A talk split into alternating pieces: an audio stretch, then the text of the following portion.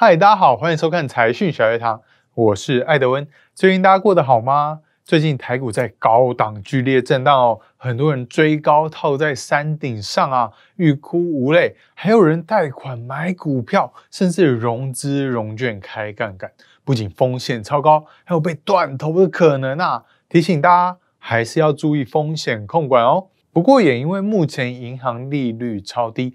各国政府又不断的在印钞票，让市场上的资金泛滥无比，也让各种金融工具成为热络交易的商品哦。因此，今天我们就来跟大家讲讲关于数位货币的相关议题吧。今天的主题就是数位货币的投资策略啊。这次也会分成三个段落来跟大家说明哦。首先，第一个是中国为何封杀加密货币，接着第二段再跟大家说明比特币有什么隐忧呢？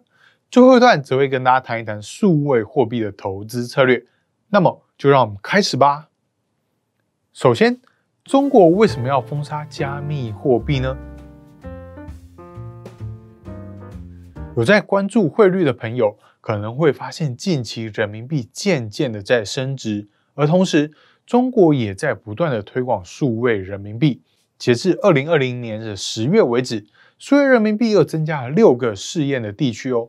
包含上海、海南、长沙等等，总涵盖范围已经超过了中国的三成的经济区域。数位人民币将以电子钱包的货币形式，由原本的银行发行的纸币转换为央行的数位货币，而原本就有的支付宝和微信支付等电子钱包依然可以继续使用。不过，数位人民币和支付宝与微信支付的主要差别有两个哦。第一，不需要网络就可以交易。第二，不用手续费，这代表人民银行将建立数位人民币的价值转移体系以及金融基础设施。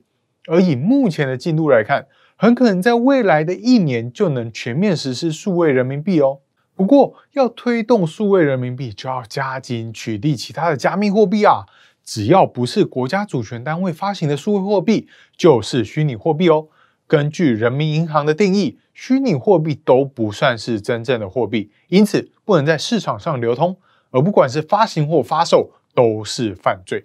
也就是说，中国所有的银行与金融机构从二零二一年的五月开始都不准进行虚拟货币的兑换，任何在中国的银行账户也不能加值或提领虚拟货币。以事后论来看。比特币在五月九号后反转大跌，可能就跟中国加速推广数位人民币有很大的关系哦。再来进入第二段，我们来看看比特币有什么隐忧呢？刚刚提到中国要加速推广数位人民币，就要取缔数位货币嘛。而数位加密货币中最具代表性的一种就是比特币哦。我身边也有很多朋友有在投资加密货币，甚至自己挖矿的也大有人在。虽然比特币因为中国在五月初封杀加密货币的关系，曾经大跌三成啊，但是方舟投资的投资长凯撒琳却依然看好比特币未来的趋势哦。不过，在大家想趁着比特币大跌进场之前，还是先回归事情的本质，让我们一起来了解加密货币和目前世界主流货币的差别。第一，货币本身要有支撑的基础。换句话说，以前的货币是用黄金储备作为发行货币的基础嘛？而在一九七三年布列顿森林体系被废除之后，世界各国是用其他国家的货币来互相定锚，多数国家会紧盯美元，并以赚取美元为发行货币的外汇存底，而台湾也是。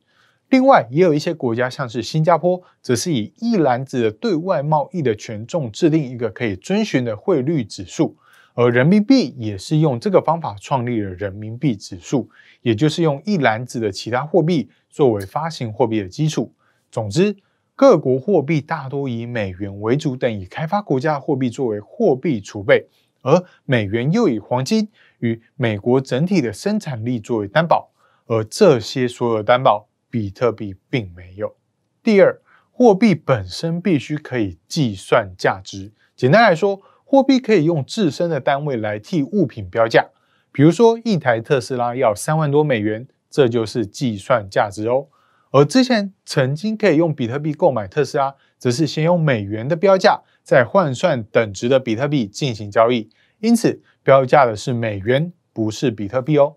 也就是说，到现在，比特币仍然没有办法给世界各地的商品进行标价。第三，比特币无法计算利息啊，无法形成资本，也因为比特币的数量是固定的，未来能继续挖的比特币会越来越少。同时，挖矿的过程中消耗的电力与电脑算力会持续增加哦。因为无法计算利息以及估算时间价值，所以不适合用来让金融机构发展存放款等业务。也就是说，比特币的特性使得它无法成为可累积的资本。虽然说任何物品只要交易成本够低，价格够透明，而且大家愿意相信，那就可以作为货币单位，像是金银等金属啦、宝石啦、羽毛啦，甚至贝壳等等。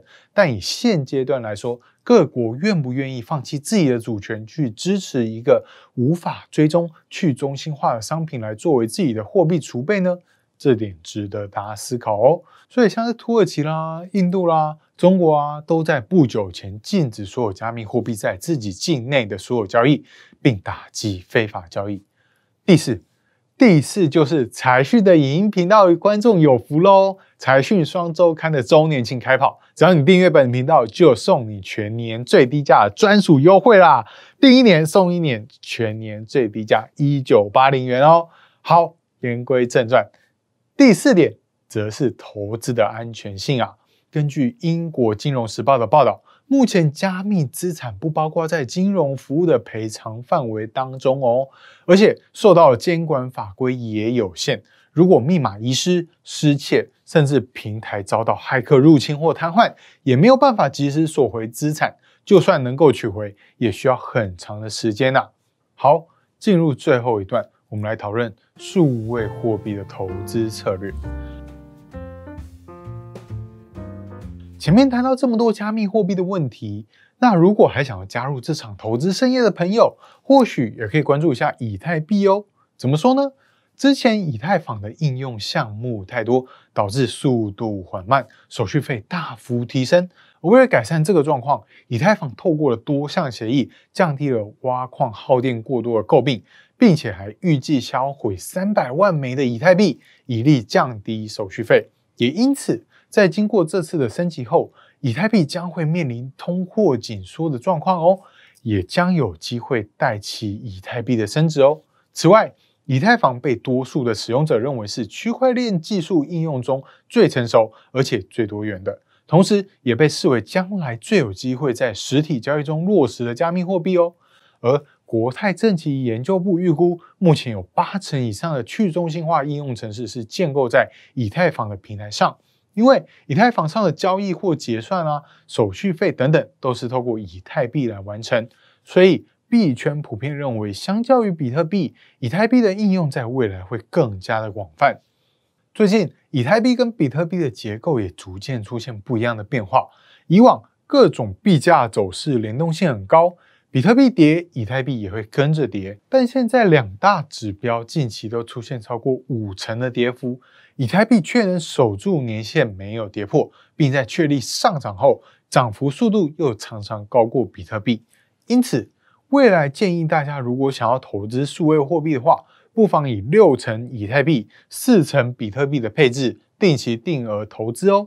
以上内容整合自财讯六百三十七期与六百三十五期的专栏内容，因为作者对中国市场观点独特，可能会跟大家听到不太一样。有兴趣的朋友可以点击影片下方的链接，我会把文章链接放在置顶留言。好，我们今天就聊到这边。喜欢这个单元的朋友，记得按赞、订阅、加分享。YouTube 观众记得开启小铃铛。我们下次见，拜拜。